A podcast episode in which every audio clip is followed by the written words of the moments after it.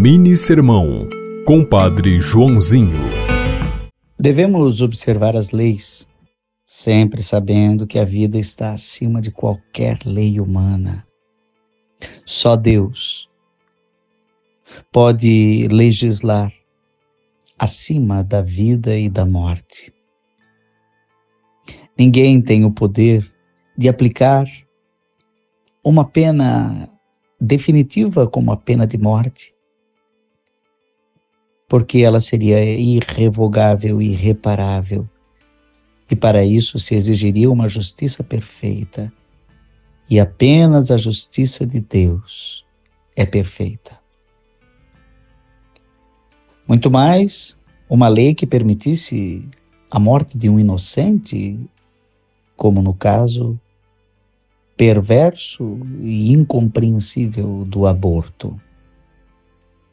Ninguém pode condenar um inocente à morte.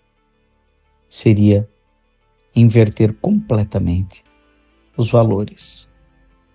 Esta lei não pode ser obedecida. É preciso obedecer antes a Deus que aos homens. Você ouviu Mini Sermão, Compadre Joãozinho.